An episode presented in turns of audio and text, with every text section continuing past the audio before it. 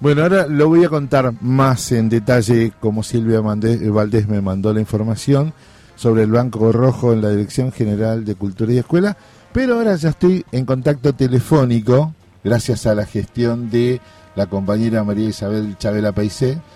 Eh, para mí esta es una nota de mucho afecto, porque nos conocemos hace mucho tiempo, éramos muy jóvenes, y hoy la veo en toda esa lucha que ha llevado y tenerla en esta fecha, hoy 25 de noviembre, a Flavia Delmas. ¿Cómo te va, Fla? Hola, ¿qué tal? ¿Cómo estás? Bien, es una alegría, no sé cómo describirlo, que, que estés acá en la radio de ATE, en la radio de la CTA, este, y con el negro que nos, te conoces hace mucho tiempo en este día. ¿Cómo te sentís vos? Y para mí también, un honor hablar con ustedes. Yo soy una trabajadora del Estado. Totalmente. Así que, y soy una trabajadora del Estado de hace años. Por lo tanto, estar hace tres años junto a Estela Díaz construyendo un ministerio es para mí, fue un desafío gigante. Y día a día es un trabajo permanente que hacemos para, bueno, poner de pie un ministerio tan importante como este. Totalmente. Totalmente. Te quiero presentar a Lucrecia Raimondi, compañera docente, compañera CIPREVA y también co-conductora de este programa. Buen día. Encantada. Un gusto. Bueno, hoy arrancábamos el día triste porque en este día 25 de noviembre, recordando la historia y la visibilización de la no violencia contra las mujeres, eh, en la ciudad de La Plata me acabo de enterar por mi familia que encontraron el cuerpo de una chica que estaba desaparecida desde el fin de semana. Bueno. Sí, se encontró el cuerpo de Liana y esta es la realidad con la que vivimos. Exacto. Eh, en la provincia de Buenos Aires y en el país también, ¿no? Una violencia extrema, una violencia que es necesario hablar de ella porque tenemos que instrumentar todos los mecanismos que están a nuestro alcance para algún día poder erradicarla, ¿no? Así que en este momento nos encontramos en Mar del Plata en el segundo Congreso de Políticas Públicas contra las Violencias y discutiendo, debatiendo sobre todos estos temas, eh, acercándonos a las experiencias múltiples de la provincia de Buenos Aires.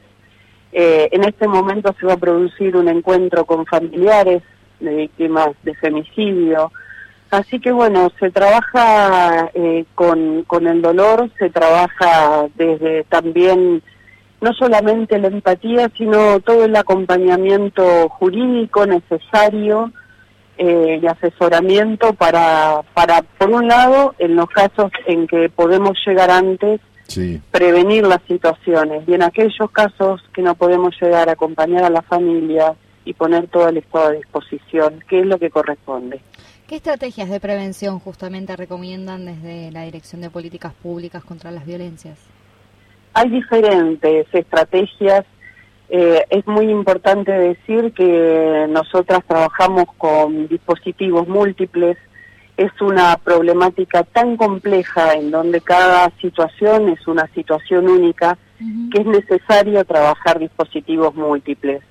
Entonces, desde eh, la ley Micaela, que se está implementando plenamente en la provincia de Buenos Aires, hasta el programa Yendo, que trabajamos prevención con jóvenes, eh, y, también te, voy a decir el programa de memoria mariposa, porque este, reconstruir la memoria, volver a, a, poner los nombres de estas compañeras que ya no están, señalizar los espacios con las familias, eh, es un acto también muy importante para que la sociedad vuelva a hablar de esto, vuelva a ponerlo sobre la mesa y, y no queden, muchas veces nosotras veíamos eso cuando no éramos parte de la política pública, que muchas veces los femicidios pasan, están en los medios y después se olvidan. Y para nosotras esto nos ha, bueno, ayer despedíamos a Eve Bonafini y ella y, tantos otras nos han enseñado que es necesario mantener la memoria viva, porque una forma de construir el nunca más es esa. Así que eso también es un acto de prevención enorme. Y por supuesto que la provincia también ha puesto un programa como en Comunidades Sin Violencia que transfiere dinero a los municipios para que haya equipos interdisciplinarios en todos los municipios y hoy contamos con más de 110 equipos en municipios puestos con dinero de la provincia de Buenos Aires, capacitados por la provincia de Buenos Aires y con seguimiento en la actuación de esos equipos. Yo siempre digo que quienes trabajamos en esto tenemos que tocar una misma sintonía, sinfonía. No puede estar cada uno haciendo lo que le parece como le parece, sino que tenemos que tener mismos instrumentos de medición de riesgo, mismas categorías de abordaje y bueno, y además saber que nos contamos en red unas con otras y de manera transversal trabajando también en los organismos del Estado. Recién se acaba de presentar el formulario único de denuncias. Por primera vez en provincia de Buenos Aires vamos a tener un formulario único. En este momento quien va a denunciar tiene que hacer por un lado la denuncia en el fuero de familia, en el fuero civil, en, en, los juzgados del país, y por otro lado la denuncia penal. Esto lo que te implica es, además de un doble relato, un doble trabajo para quien está tomando la denuncia, también eh, una suerte de subjetividad puesta para ver qué pone y cómo mide el riesgo. Con este nuevo formulario la revisión de riesgo es predictiva, por lo tanto está estudiado cómo va, este, cómo va a llegar esa predicción de riesgo para tomar las medidas los organismos judiciales que corresponden.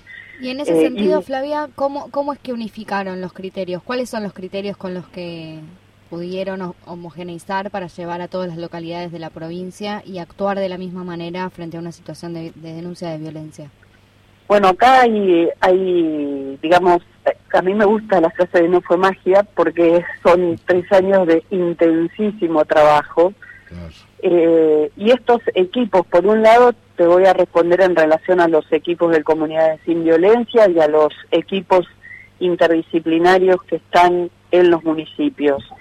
Eh, hemos hecho encuentros, por un lado en Chapalmalal, encuentros de formación, eh, son 600 entre profesionales y administrativas las personas que han ingresado para trabajar en la, en la temática por el comunidades sin violencia pero además lo que hacemos, la provincia, el ministerio eh, la trabaja por regiones, estamos subdivididas en ocho regiones, es tener encuentros regionales. Entonces, en encuentros regionales hemos trabajado la matriz de riesgo, en encuentros regionales hemos eh, trabajado los ateneos de casos para contar. Es muy importante esto, hay necesarios momentos de detenerse en la práctica y reflexionar sobre la práctica. Eh, nosotras muchas veces trabajamos con la emergencia, trabajamos con la necesidad acuciante de dar respuesta y es importante que para que esas respuestas sean las mejores respuestas, tener momentos en que nos detenemos, analizamos las situaciones, tomamos casos paradigmáticos y bueno, y vamos así caminando en ese sentido. ¿Y cómo es el trabajo con las fuerzas de seguridad? Porque frente a las situaciones de violencia siempre, o mayoritariamente, lo primero que se atina es a llamar a la policía, ¿no? Y no siempre la policía tiene la mejor respuesta ni está preparada y al contrario, muchas veces no actúa de la mejor manera. ¿Cómo están trabajando con las fuerzas de seguridad? El Ministerio de Seguridad tiene una dirección provincial de género y una superintendencia de género. Dirección provincial es a nivel ministerial, superintendencias a nivel de fuerzas de seguridad. Eh, es un trabajo, no voy a decir sencillo, es un trabajo complejo, pero vienen aplicándoles Micaela. De a poco se está llegando a cada uno de los lugares.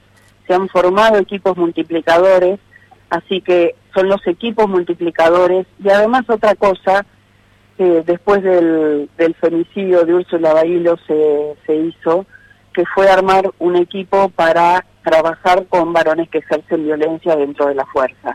Así que ese equipo está en funcionamiento desde el año pasado y bueno, eh, un enorme trabajo en este sentido de parte de las compañeras. Flavia, eh, nosotros queremos pedir que de nosotros como aportar te brindamos todas las posibilidades que tenemos acá de la radio Germán Abdala y también de la radio central de la CTA para que todo lo que ustedes vayan llevando adelante a través de Chabela, a través de, la radio, lo pueda, lo pueda ir vinculando, porque me parece que ese es el rol que nos cabe a, nosotros, que llegamos directamente a nuestras compañeras y compañeros. ¿Te parece? me parece perfecto, acepto este convite y desde ya son personas a las que quiero y respeto muchísimo y me alegra muchísimo que estén ahí en ese rol tan importante de la comunicación social, eh, poniendo las palabras justas donde tienen que estar. Te quiero mucho, Flavia. Un beso enorme. Abrazo gigante para ustedes. Abrazo, gracias.